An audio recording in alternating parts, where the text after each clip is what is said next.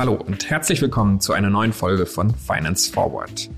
Mein Name ist Niklas Wimminghaus und ich spreche heute mit dem Autor Tom Hillenbrand. Als Gast im Finance Forward Podcast ist er zugegebenermaßen eine eher ungewöhnliche Wahl.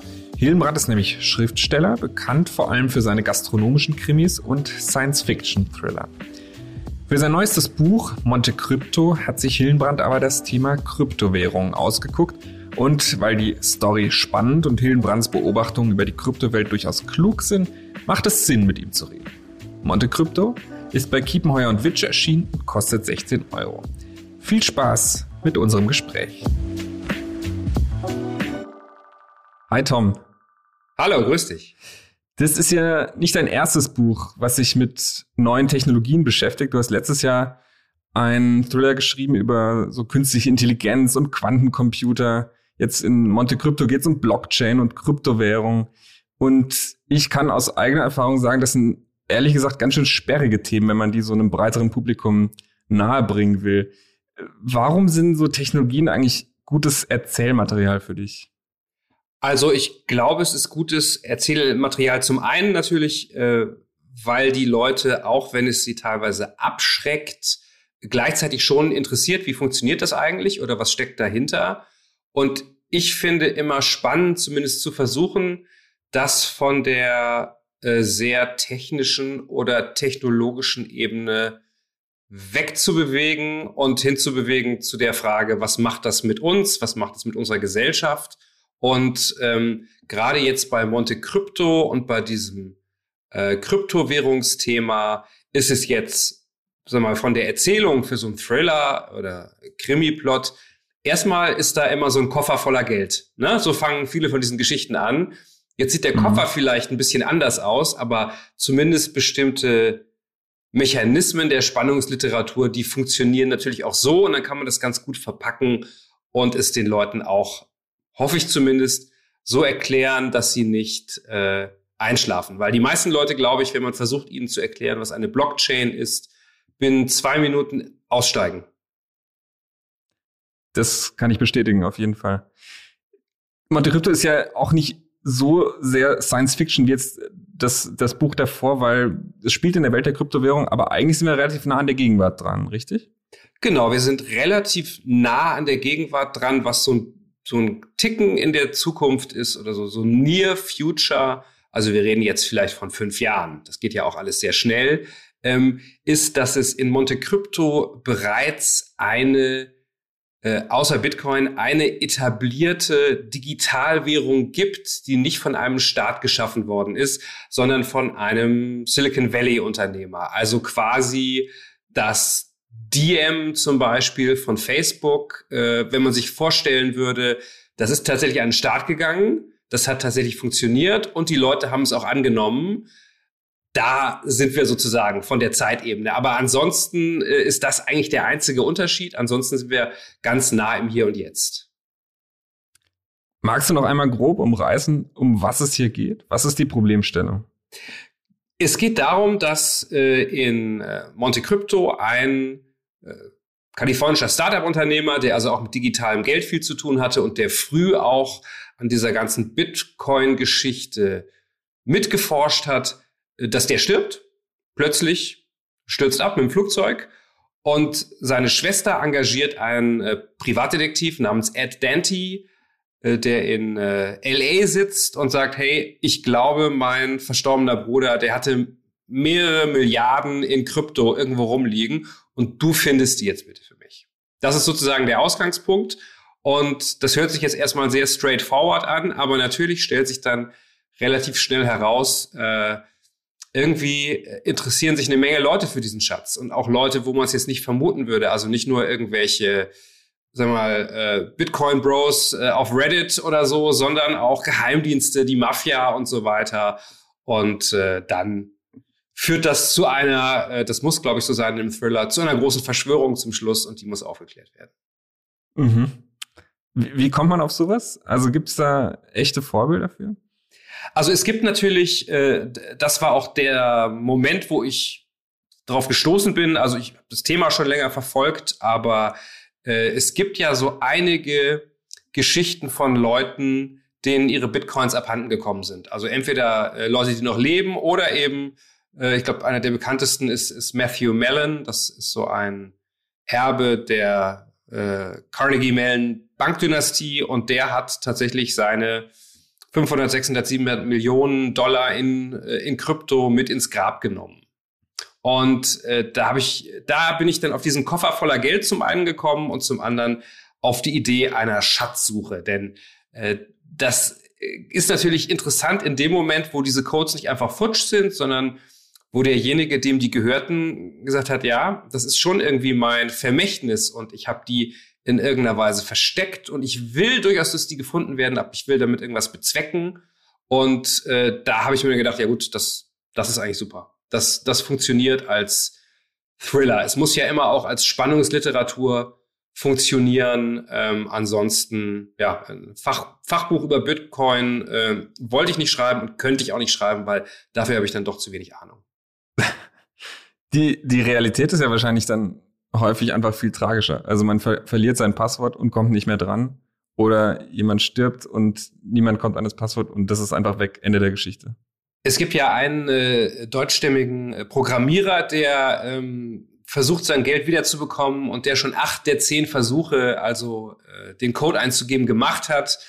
Ähm, und es gibt äh, tragische Fälle wie diesen von Mellon. Ähm, aber das, das ist natürlich interessant, weil es einfach äh, zeigt, dass diese ähm, Kryptowährungen doch völlig anders funktionieren als das, was wir bisher haben. Erstens, sie sind ein bisschen außerhalb des regulären Systems und mhm. ähm, folgen eigenen Regeln. Und äh, zweitens, ähm, es ist vielleicht gar nicht denkbar, dass sie irgendwann komplett in das System integriert werden. Denn äh, selbst wenn es jetzt ähm, ein geordnetes äh, Erbfolgeverfahren gäbe und dann gibt es einen Notar und der hat dann Zugriff auf die Konten, wenn er die Codes nicht hat, ja, ist wie mit einem Schweizer Bankkonto, das jemand verheimlicht hat und irgendwo angegeben hat. Auch das wird bei der Testamentseröffnung äh, natürlich äh, unter Umständen nicht zur Geltung kommen, ähm, wenn das nicht unter Klarnamen alles äh, äh, hinterlegt ist. Also äh, das, das ist, äh, glaube ich, von der Logik anders und ähm,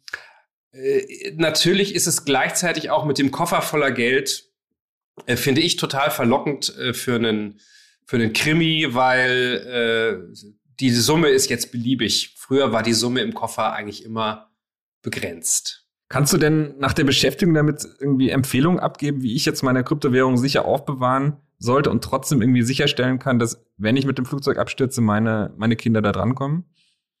Ähm, naja, es gibt ja die Möglichkeit, äh, entsprechende äh, Seed Phrases zum einen ähm, einzurichten und es gibt natürlich zum anderen die Möglichkeit, ein System einzurichten, ähm, bei dem es zum Beispiel drei Schlüssel gibt oder fünf Schlüssel und immer eine Mehrheit der Schlüsselinhaber dann das auslösen kann. Und natürlich kann man sagen, ich gebe meinem Anwalt eine, ich gebe meiner Frau eine und einen verbuddel ich im Garten. Und selbst wenn meine Frau und ich dann, ähm, weiß nicht, was so Bitcoin-Milliardäre machen, auf unserem Flug zu den Caymans abstürzen, ja, ähm, wäre es immer noch möglich, äh, einmal im Garten zu graben und den Anwalt anzurufen oder den Notar. Also es gibt dafür Möglichkeiten. Aber ich glaube, zumindest so Leute wie dieser äh, Matthew Mellon, die waren auch von, von Paranoia getrieben. Also das ist ja bei sehr reichen Leuten häufig mhm. so, dass sie denken, ich sitze hier in meiner Villa und äh, jemand will mich kidnappen, jemand will mir meine äh, teuren Bilder klauen oder irgendwas. Und das ist, äh, glaube ich, auch ein Phänomen, das es in dieser Kryptoszene äh, durchaus gibt. Äh, sehr schnell ist man sehr reich geworden und äh, viele von den Jungs wissen ja auch, dass sie hackbar sind und das führt dazu, dass man sich dann vielleicht bisschen ausgefallenere äh, Verfahren überlegt, sein, sein Zeug zu verstecken. Und die sind aber eben, die kann man nicht reverse engineeren so einfach. Die sind dann nicht rückgängig zu machen. Mhm.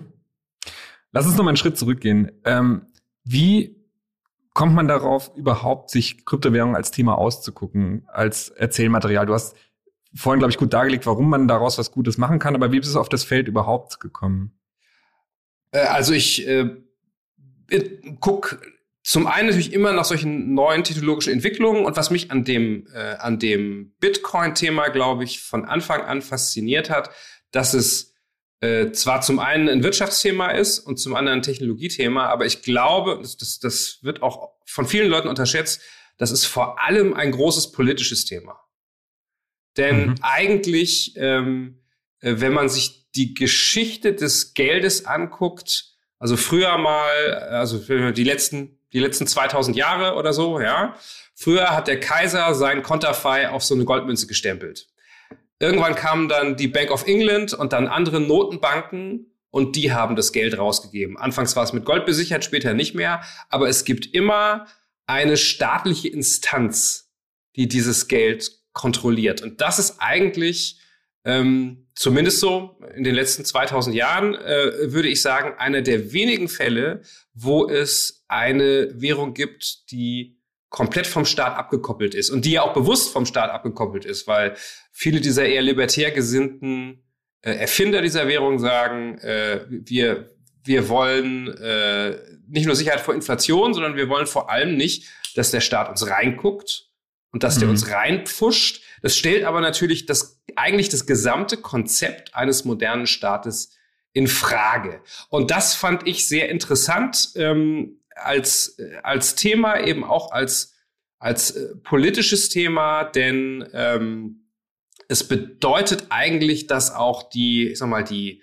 äh, die staatliche Gegenreaktion ähm, und die läuft jetzt erst an. Ich, ich glaube, es haben viele, viele Krypto-Leute, vielleicht haben sie es auch auf dem Schirm oder vielleicht auch nicht. Ähm, die, die, die wird mit aller Macht kommen und die wird, wird mhm. äh, also, glaube ich, sehr groß sein, weil äh, wenn man an einen Staat denkt, also ich denke dann immer an äh, ne, eine Flagge, eine Armee und eine Währung. Das sind die drei Sachen. Und die, die, die werden sich das nicht wegnehmen lassen. Das kann ich mir äh, kaum vorstellen, wenn sie nicht ähm, wenn sie nicht schon zu spät dran sind. Das kann natürlich sein.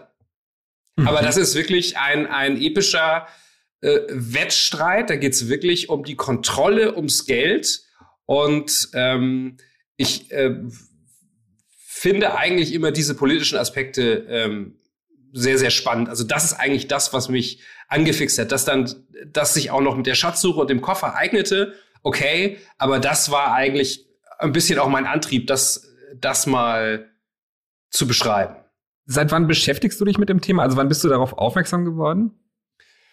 Naja, also auf, auf Bitcoin, äh, also bestimmt seit fünf, sechs Jahren. Ähm, ich hatte auch mal welche, aber ich habe das meiste leider verkauft ähm, wieder. Ähm, habe es nur mal so zum Ausprobieren gehabt. Das war natürlich dämlich. Hätte mhm. man äh, mehr mit verdienen können als mit so einem Roman, äh, nehme ich mal an. Ähm, aber äh, ich, ich, bin da, ich bin da ganz lange nicht tief reingegangen. Ich habe auch das, muss ich ehrlich zugestehen, also vor allem das mit dieser Blockchain, das, das war für mich so ein bisschen wie ähm, von Stephen Hawking, die, die äh, eine kurze Geschichte des Universums. Das ist auch so, das wollte ich immer verstehen. Ich habe es dreimal angefangen und dann immer äh, bei Punkt vier war mir die Prämisse aus Punkt eins nicht mehr geläufig. Und irgendwie war es bei der Blockchain ähnlich. Ähm, ich habe es einfach nicht gecheckt und äh, erst jetzt war ich dann also gezwungen, zumindest zu versuchen, es ein bisschen zu verstehen. Ähm, aber am Anfang war das für mich nur irgendwie auch, ja, also funny Internet Money. Ähm, aber dann ist mir irgendwann klar geworden, Moment mal, das hat ja wirklich, äh, das hat eine, hat eine wirtschaftliche, es hat eine technologische und es hat eben auch eine ganz starke politische Dimension. Wie, wie bist du vorgegangen, um dich sozusagen für das Buch schlau zu machen? Ich finde es häufig gar nicht so einfach, sich da irgendwie drüber zu informieren, weil du hast irgendwie Leute, die sich damit sehr stark beschäftigen, die sind aber häufig auf so einem Fanboy-Niveau und Leute, die es so für das allgemeine Publikum beschreiben, haben meist dann selber gar nicht so viel Ahnung. Ähm, ja, genau. Das, also das ist tatsächlich das, äh, das Problem. Ähm, ähm, und äh, äh, nichtsdestotrotz, also versuche ich immer so eine, bei so einem Thema so eine äh, Total Immersion Strategie das heißt, mhm. also auch wenn es, wenn es mit physischen Schmerzen verbunden ist, ähm, man, äh, man muss sich auch äh, äh, drei lange Präsentationen von irgendwelchen Bitcoin-Kongressen von, äh, von The Pomp und von äh, Pierce Brock und von wem auch immer angucken. Ja? Ähm, einfach um so ein Gefühl dafür zu kriegen, wie deren Vibes sind. Also auch wenn das jetzt mhm. vielleicht keinen so großen Informationsgehalt hat, aber bei mir geht es natürlich auch ganz stark um die Beobachtung und um die Figuren und äh, um die Kultur, die dahinter steht. Ähm, tatsächlich, äh, äh, die, also die technischen Sachen habe ich auch ein paar Papers gelesen. Ich habe auch mit ein paar ähm, äh, tatsächlich aber eher arri ist immer arrivierten in Anführungsstrichen, also Ökonomen vom IFO-Institut oder vom äh, Institut der deutschen Wirtschaft gesprochen, ähm, mhm. weil ich mich halt auch gefragt habe, was, also äh, wenn das alles kommen würde, was würde das denn machen äh, mit der, mit den Zinsen? Was würde das machen mit Anleihekursen und so weiter, um das mal alles mhm. durchzuspielen? Ähm, und wo ich auch relativ viel zu gelesen habe, ist eben zu dieser, ähm, sag ich jetzt mal, eher politischen Dimension, äh, also wo kommen die Cypherpunks eigentlich her, äh, was waren deren Intentionen. Naja, und zum, also das sind halt dann so ein paar äh, tausend Seiten Stoff. Und wobei ich sagen muss, also ich finde es gar nicht so schwierig, das alles zu lesen, sich das anzueignen und sich das aufzuschreiben. Das, die schwierige Frage ist ja dann, welche 95 Prozent davon werfe ich weg? Ja. Weil äh, sonst, sonst wird das Buch ja zu irgendeinem so Proseminar. Und das, das gilt es ja zu vermeiden. Also zumindest bei dem, was ich mache, gilt es das, gilt es das zu vermeiden. Und das heißt, da finden sich wirklich nur kleine, kleine Bruchstücke dann zum Schluss drin. Aber ähm, im Prinzip die Grundprinzipien, wenn man ehrlich ist, also die Grundprinzipien kann man ja eigentlich, äh, könnte man in zwei, drei Tagen verstehen. Die Details vielleicht nicht, aber wenn man sich, wenn man sich da hinsetzt und ein bisschen Vorbildung hat, so kompliziert ist es nicht. Gab es sowas wie das eine Buch oder die Präsentation, die du im Verlauf der Recherche ähm, entdeckt hast und sagen würdest, dass das sollte man sich reinziehen, wenn man da reingehen will in den Bereich? Uh, schwer zu sagen. Also, äh, also ich muss ehrlich sagen, dass die, ähm, die Qualität der meisten äh, Fachbücher, die ich dazu gesehen habe, also äh, die ich irgendwie auf Amazon oder die ich mir aus der Bibliothek ausgeliehen habe, die ist nicht sehr hoch. Also die sind entweder unglaublich verquast ähm, oder unglaublich trocken oder wie du vorhin gesagt hast, ähm, unglaublich Fanboy to the Moon, Bitcoin 200.000, äh, es gibt keine Alternative mäßig. Ähm, ich habe mir zum Beispiel auch eine, ähm, es gibt eine ähm, äh, Dokumentation, ähm, über Bitcoin, die von so einem Bitcoin-Aficionado auch gemacht worden ist. Ähm, und das ist, ist alles schwierig. Also die, die Qualität des Materials ist, ist finde ich, nicht so gut. Und also es hilft, dass man mal, also ich war ja auch mal ähm, längere Zeit Wirtschaftsjournalist. Ähm, es, es hilft, wenn man zumindest so ein bisschen Übung darin hat, Bullshit von Fakten zu trennen. Weil, ähm, also das, das ist auch, glaube ich, ein großes Problem, die, die ähm, sag mal, Faktenbasiertheit ist da nicht so groß. Da laufen einfach wahnsinnig viele Leute rum. Es erinnert mich so ein bisschen, bisschen an äh, Börse so in den späten 90ern. Es mhm. laufen wahnsinnig viele Leute rum, die sagen, sie hätten irgendwie den, den Stein der Weisen äh, gefunden. Und ähm, das ist irgendwie, das ist seltsam. Ähm, ich hatte einen ähm, ein Buch, das ich äh, sehr gut fand, äh, das war eigentlich kein Buch, das ähm, jetzt mal, also wo, wo es um die Wirtschaft ging, sondern ähm, und jetzt fällt mir der Name nicht ein, das ist natürlich typisch, äh, sondern es ging da vor allem um die politischen ähm, Aspekte des Ganzen. Ähm, ne, reichen den Titel in der, in, im Artikel nach. Ja, okay. Ich habe ja selber zur Vorbereitung des Buch weitgehend gelesen, muss ich sagen. Ähm, es ist ein ganz schöner Wälzer, deswegen klappt es nicht in, in Gänze. Aber was ich schon gesehen habe, was du echt gut hinbekommen hast, und das ist ja so ein bisschen die, das Meisterstück, Blockchain so erklären mit einer Analogie, die funktioniert und die, äh, die irgendwie eingängig ist. Das ist ein ähm, großes Lob, vielen Dank. Ich glaube, es, äh, du machtest es mit, ähm, mit den Seiten in einem, in einem Buch. Willst du es nochmal versuchen? Ja, also in, ähm, das ist auch eine, eine, eine Szene aus dem Buch, die spielt in Las Vegas. Und äh, da wird, ähm, da wird Blackjack gespielt. Mhm. Und die Analogie ist also dann folgende. Nehmen wir an, wir wollen jetzt ähm, ähm, diese Blackjack-Partie protokollieren und wir wollen wissen, also wer hat wie viele Punkte gehabt, in welcher Runde.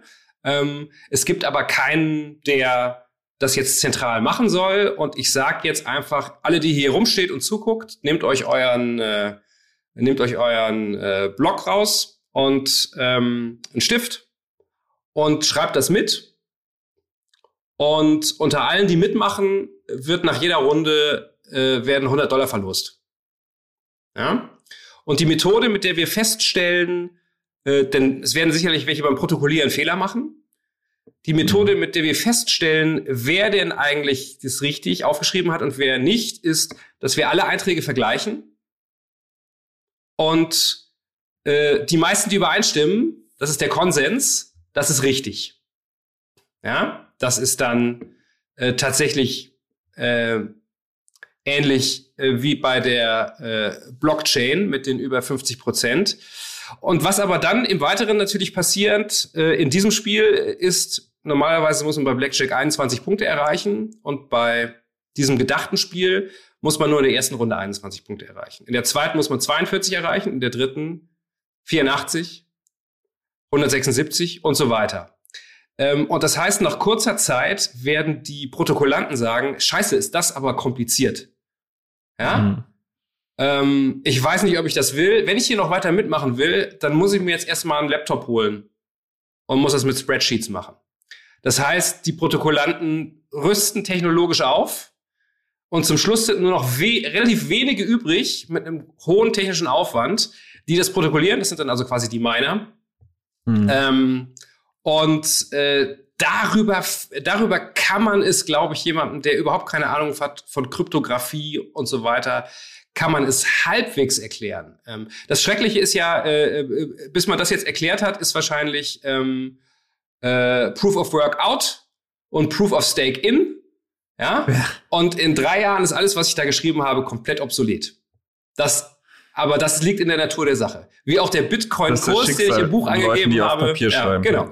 Der Bitcoin-Kurs ist, glaube ich, bei Monte Crypto irgendwie bei, bei 10.000 Dollar. Das ist ja auch schon durch. Du hast jetzt mehrmals selber auf die politische Dimension von dem ganzen Thema verwiesen, ähm, dass du das faszinierend findest und dass das so ein bisschen eigentlich die erste wirkliche grundlegende Änderung an der, an der Idee von Geld ist seit vielen, vielen Jahren. Ja. Hast du selbst auch eine Haltung dazu entwickelt? Also ist dir das Ganze sympathisch? Äh, nein, also äh, eigentlich nicht. Ähm, ich will es auch, will's auch gerne begründen. Ähm, also die, äh, diese, diese politische Idee dahinter zu sagen, das Geld vom Staat unabhängig zu machen, diese alte Cypherpunk-Idee. Äh, jetzt fällt mir übrigens der Name wieder ein. Das Buch heißt Digital Cash und der Autor heißt Phil, Finn Brunton. Da geht es gar nicht um die Technologie, sondern nur um diese politische Philosophie. Ähm, mhm. äh, die finde ich sehr, sehr problematisch. Was ich total nachvollziehbar finde, ist dieses Anliegen der Fintech-Branche, zu sagen, wie kann es eigentlich sein, dass ich meinem Kumpel in Tokio in zwei Millisekunden ein Katzenfoto übermitteln kann, aber keine fünf Dollar. Das ist doch, ja, also das Geld ist irgendwie ähm, auf so einem Stadium von vor 20 Jahren stehen geblieben, während sich alle anderen Bereiche technologisch weiterentwickelt haben. Und mhm. äh, äh das muss man, glaube ich, ganz dringend ändern. Das ist auch völlig richtig.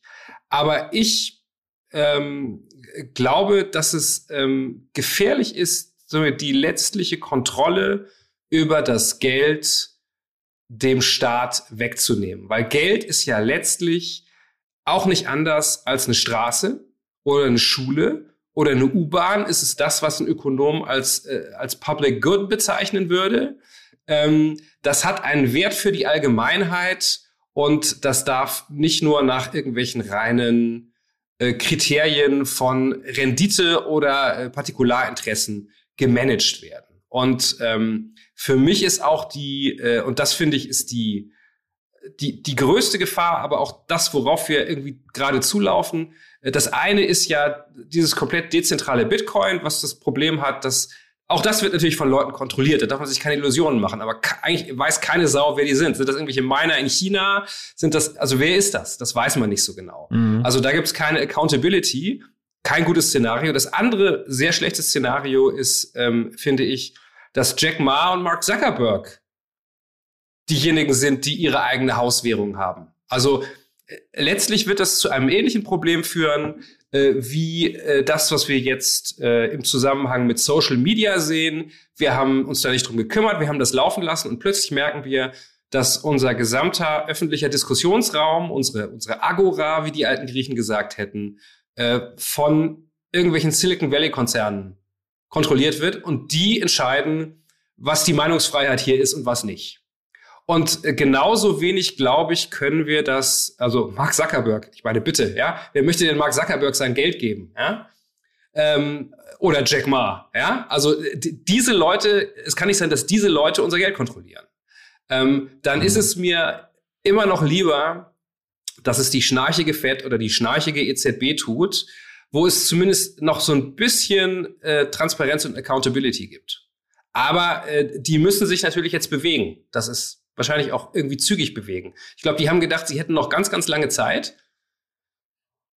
Aber jetzt haben sie irgendwie gemerkt, dass sie die Zeit wahrscheinlich nicht mehr haben. Aber ich, also ich bin, bin äh, auf jeden Fall dafür, dass die, der Primat, letztliche Primat in der Geldpolitik ähm, äh, vom, vom Staat äh, kontrolliert wird dieses Phänomen, dass sich so private Unternehmen dann in diesen, diesen Bereich vorwagen und auch die Ideen irgendwie usurpieren und dann ähm, selbst anbieten. Also wie Facebook das mit Libra jetzt Diem gemacht haben, das taucht ja auch im, im Buch auf, ist da so eine, eine Folie.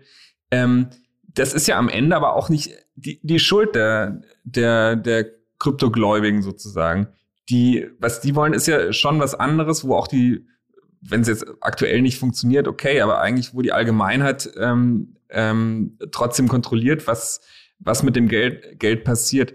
Ähm, dass jetzt Private sich dieses, dieses Themas annehmen, Nein, also es macht jetzt die Grundsatzidee noch das ist, das ist, nein, das macht die Idee nicht schlecht. Das ist auch überhaupt nicht äh, in dem Sinne jetzt deren deren Schuld oder also man kann es ja auch ähm, Herrn Zuckerberg oder äh, Herrn Ma jetzt nicht ankreiden, dass sie eine Gelegenheit, die sich bietet, ja, Geld zu verdienen und User an sich zu binden und so weiter, dass sie die nutzen. Also das, das ist mir schon klar. Aber äh, und natürlich, natürlich ist es äh, wie aber eigentlich immer in diesen Fällen so: Es gibt irgendeinen Incumbent und der hat gepennt. Das ist jetzt in diesem Fall die Notenbank. Äh, ja, bei der Musikindustrie waren das äh, Universal oder EMI oder irgendwer. Ähm, äh, es hat jemand gepennt und dann kommt jemand um die Ecke, aber ähm, äh, das mit dem Geld ist eben wirklich so, so zentral ähm, und so, äh, glaube ich, konstituierend für einen Nationalstaat, ähm, dass man da was machen muss. Das spricht ja aber nicht dagegen, ähm, äh, die ganzen äh, Fintech-Innovationen und auch äh, die ganzen Krypto-Innovationen dafür zu benutzen. Also es ist ja, glaube ich, auch gar nicht anders machbar. Also wie will man einen digitalen Euro oder einen digitalen Dollar machen, ähm, ohne äh, eine kryptografische Seriennummer? Mhm. Das, das geht ja gar nicht. Das, äh, das würde ja sofort nach hinten losgehen und ähm, es würden auch sofort natürlich ähm, äh, Kriminelle oder irgendwelche Hacker ähm, würden das System sofort genau abtesten und gucken, ob es nicht doch vielleicht irgendwie möglich ist, sich selber ein paar Dollars zu schöpfen. Ähm, deshalb hat man es ja, glaube ich, bisher auch nicht gemacht, aber es führt wahrscheinlich keinen Weg dran vorbei. Und natürlich äh, äh muss man da auch den, den Nakamotos dieser Welt dankbar sein eigentlich, dass sie überhaupt mal Wege aufgezeigt haben, wie man das machen könnte. Trotzdem im Buch spürt man diese, diese Grundzweifel bisweilen schon recht stark. Ich bin an einer Seite hängen geblieben, da lese ich jetzt mal das Zitat vor, da ähm, geht es um den Hauptprotagonisten Ed Dante, der, der auch an der Wall Street gearbeitet hat und dann äh, da irgendwie losledert, ähm, die Kryptofreaks nehmen für sich in Anspruch, den Kapitalismus neu zu erfinden, aber die Mechanismen sind letztlich dieselben wie an der Wall Street. Und dann geht es irgendwann weiter und nämlich um den Glaube, dass ein noch größerer Depp um die Ecke kommen und einem Geld oder Krypto oder was auch immer für das Doppelte abnehmen wird. Das ist eine ganz schöne ähm, Abrechnung mit, mit dem, was da passiert. Also die, die Krypto-Jünger stellen es ja schon so dar, dass es da um eine große Idee geht und äh, wenn sich der Kurs nach oben bewegt, dann ist das ähm, gut. Du siehst es wirklich so, es ist einfach nur eine Zockerei. Nein, es ist also ähm, das also es ist auch also äh, jetzt zu sagen also dass irgendwie ein, ein ansteigender Kurs irgendwie äh, eine Validierung der Idee ist, ist natürlich äh, äh, finde ich äh, wahnsinnig platt. Es kann so sein, es kann auch nicht so mhm. sein. Es weiß niemand. Äh, es kann auch einfach daran liegen, dass PayPal gerade alle neu geminteten Bitcoins kauft oder was auch immer. Aber ich glaube, es steht ja außer Frage, dass es bei dem, was da zurzeit passiert, dass es da äh, zu massiven Marktmanipulationen kommt, dass es da zu Absprachen kommt, ähm, die auch total illegal sind, dass es zu Pump and Dump kommt. Ähm, das ist auch über die ganze Geschichte von Kryptowährungen relativ gut dokumentiert, dass das äh, öfters passiert. Und ähm, man, man muss ja auch mal sagen, also die, ähm, das sollte ja auch so ein ähm, so einen extrem egalitären Twist haben, das Ding. Und ähm, ich sehe noch nicht, dass ähm, große große Teile der Bevölkerung in Entwicklungsländern davon profitiert haben, dass es diese Kryptowährungen gibt. Ich sehe mhm. auch nicht, ähm, äh, also beziehungsweise wenn ich mir jetzt das Profil der Leute angucke, die bisher damit sehr wohlhabend geworden sind, sind es irgendwie alles weiße Männer. Herrgott nochmal. Also, ist es Zufall? Es sind alles, es sind alles weiße Männer und wenn sie das Geld dann haben, die, dann ähm, gibt, scheint es sehr viele zu geben, die also wirklich wie der schlimmste Neureiche sich in conspicuous consumption ergehen, also so eine so eine Mischung aus Nouveau Riche und Gangsterrapper.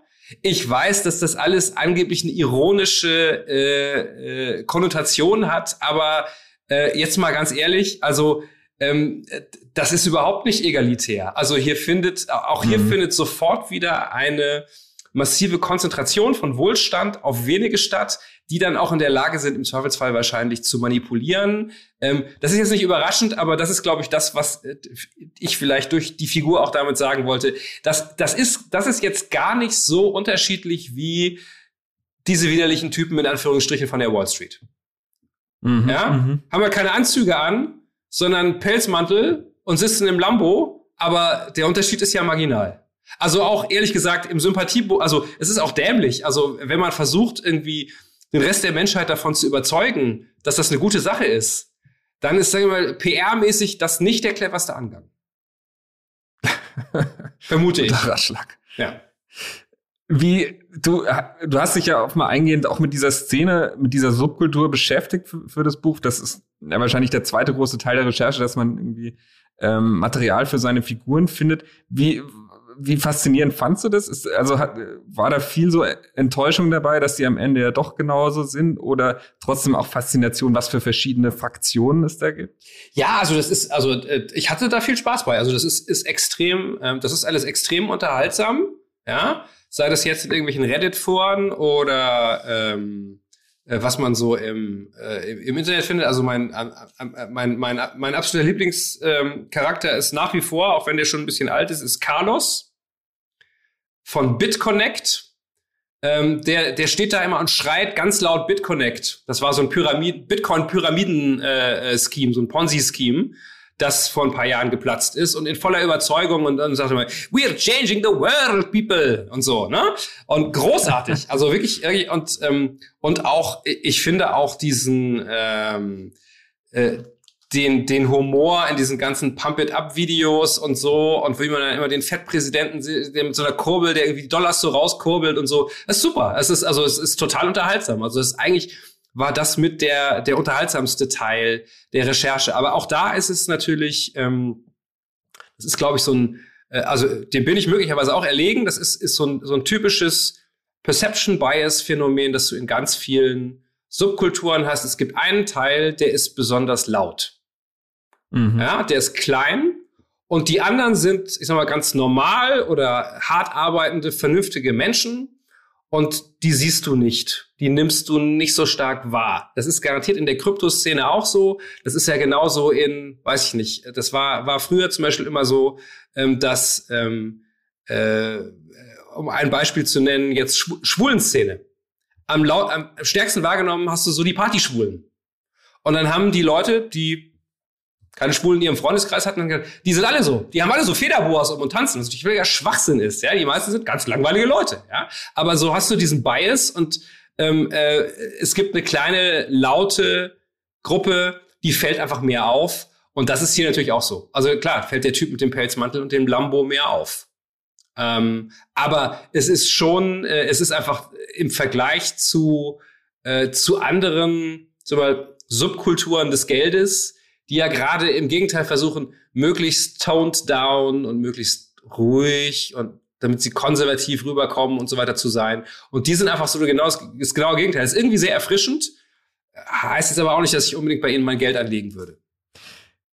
Die Beschäftigung mit dem ganzen Thema, wirst du die aufrechterhalten oder hast du mit diesem Buch, Lesenreisen wird ja im Moment gerade nicht möglich sein, aber vielleicht kommt es ja noch, dann damit abgeschlossen? Also so ein bisschen weiterverfolgen tue ich das schon noch. Also, äh, also grundsätzlich stimmt das. Also mit jedem Buch ist es dann erstmal für mich abgehakt und dann, dann kommt das nächste Buch. Dann muss ich mich auch in ein anderes Thema möglichst tief, tief reinfressen und muss auch ein bisschen das vergessen, was ich vorher gemacht habe. Aber ähm, das ist jetzt, also ehrlich gesagt, bei Bitcoin oder äh, gerade relativ schwierig, finde ich. Ähm, gar nicht unbedingt wegen des Bitcoin-Kurses, sondern weil wenn man sich so das, das bisschen das Big Picture anguckt, äh, Stichwort Wall Street Bets. Ähm, mhm.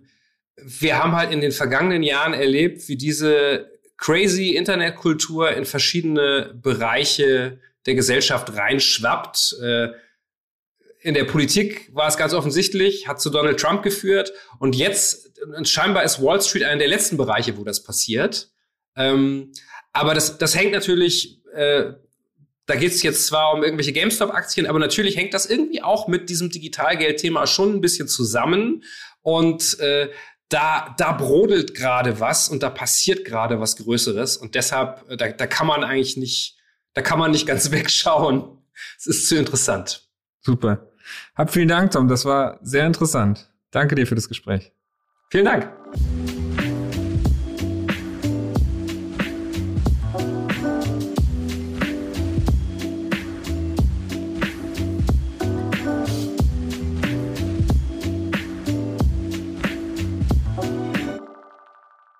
Podcast wird produziert von Podstars bei OMR.